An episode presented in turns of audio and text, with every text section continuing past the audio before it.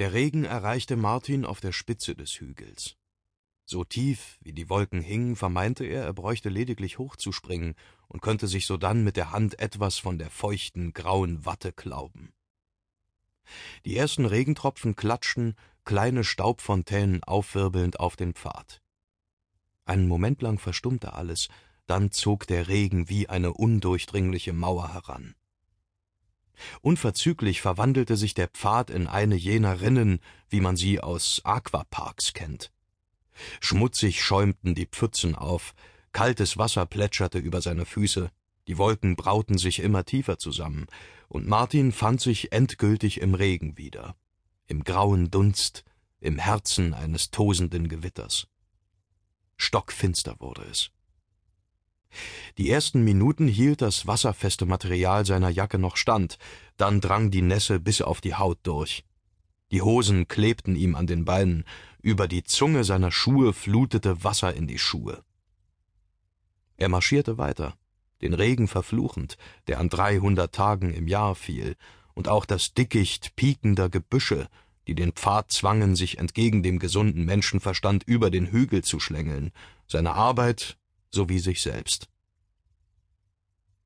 Der Pfad weichte unter seinen Schritten auf, was es ihm zunehmend erschwerte, das Gleichgewicht zu halten. Schon ging Martin nicht mehr, sondern schlitterte, balancierte und drohte doch jeden Moment hinzufallen. Der Karabiner verschmolz mit seinem Rücken, wurde merklich schwerer, bei jedem Schritt hafteten sich ein paar Pfund Dreck an seine Sohlen. Selbst in seinem Innern schien sich alles aufzulösen. Es schwabbelte in seiner Nase, gluckerte in seiner Kehle, die Muskeln erschlafften zu feuchter Watte, sogar seine Gedanken verwässerten, flossen ihm davon.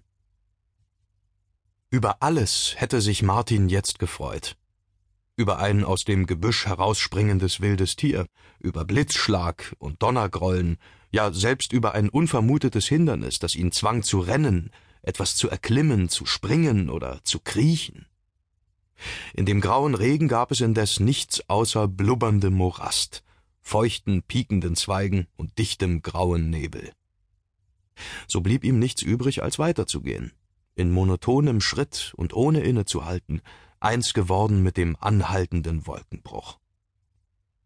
Das zarte Licht über der Station sah er, kaum dass er die Kuppe des Hügels überwunden hatte. Vielleicht hatte sich ein Sonnenschimmer in den Regen gestohlen, Vielleicht hingen die Wolken nicht mehr so tief, denn durch die schrägen, grauen Regenstrahlen hindurch blinkte vor ihm nun der Leuchtturm.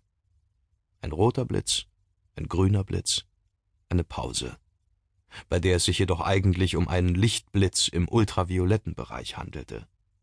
Hernach folgte grell weißes Licht, blendend und betörend wie ein Lichtbogen.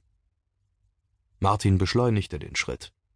Trotz allem war er nicht vom Weg abgekommen. Eine Stunde später erreichte er die Station.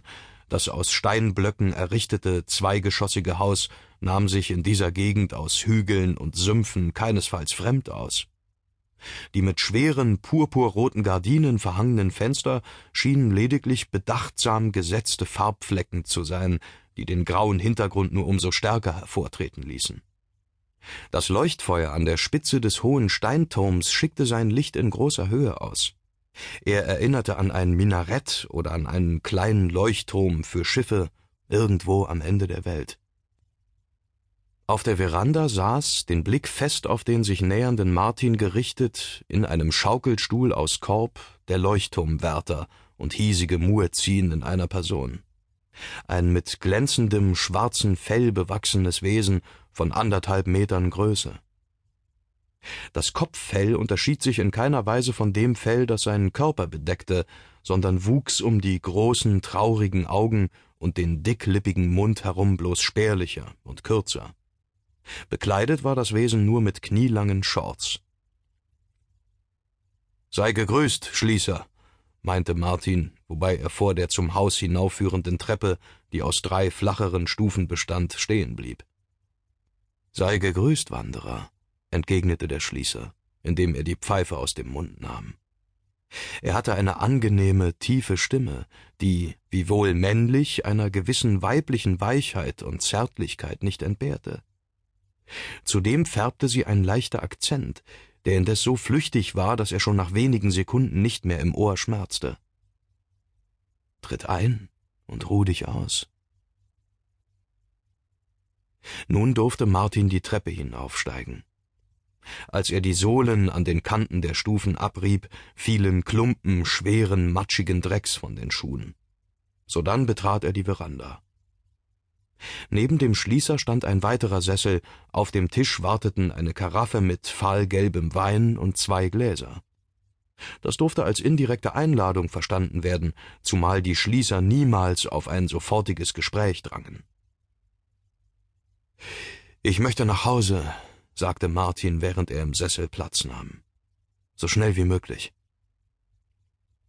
Der Schließer nahm einen Zug aus seiner Pfeife. Sogar der Geruch des Tabaks dünkte Martin heimelig, irdisch. Aus irgendeinem Grund hatten sich die Schließer zuallererst die menschlichen Laster angeeignet. Sie mochten Wein, und allein die Idee, Tabak zu rauchen, hatte sie verzückt. Einsam ist es hier und traurig, bemerkte der Schließer. Die rituelle Floskel klang erstaunlich aufrichtig.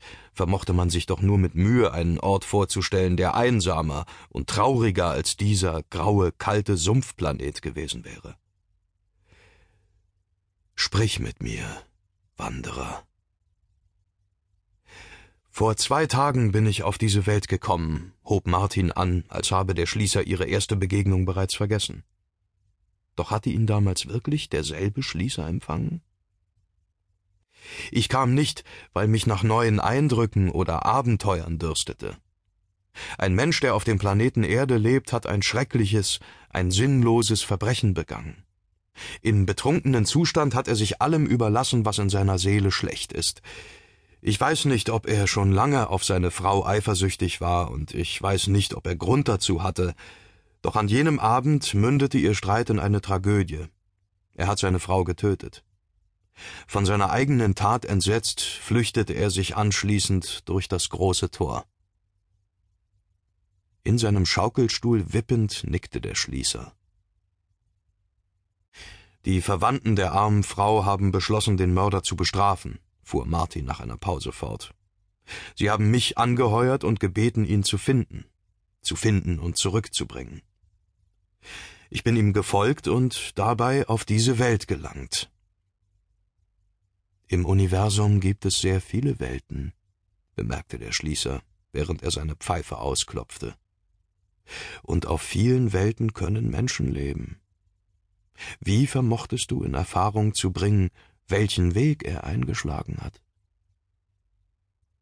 Das war schwierig, gestand Martin. Ich musste mir ein genaues Bild von dem Menschen machen, mich in ihn hineinversetzen, seine Träume und Ängste durchleben, denken wie er. Menschen wählen ihren Weg häufig nicht bewusst. Bisweilen verlockt sie ein schöner Ortsname, eine ungewöhnliche Kombination von Lauten, ein innerer Impuls. Mitunter irre ich mich, doch in diesem Fall war mir das Glück bereits beim ersten Versuch hold. Mit einem Nicken nahm der Schließer die Erklärung zur Kenntnis. Ich habe den Flüchtling gefunden, berichtete Martin weiter, da er jedoch mit der Verfolgung gerechnet hatte, konnte ich ihn nicht zur Umkehr zwingen. Manchmal hilft ein Gespräch, nachdem ein Mensch sich dazu durchringt, zurückzukehren und die Strafe auf sich zu nehmen, die in unserer Welt vorgesehen ist. Doch dieser Mann wollte nicht umkehren. Seine Reue war groß, größer indes war seine Furcht. Deshalb habe ich den Flüchtling umgebracht. Hier ist sein Jeton. Martin holte einen durchscheinenden Jeton aus seiner Tasche, der an einer feinen Kette baumelte.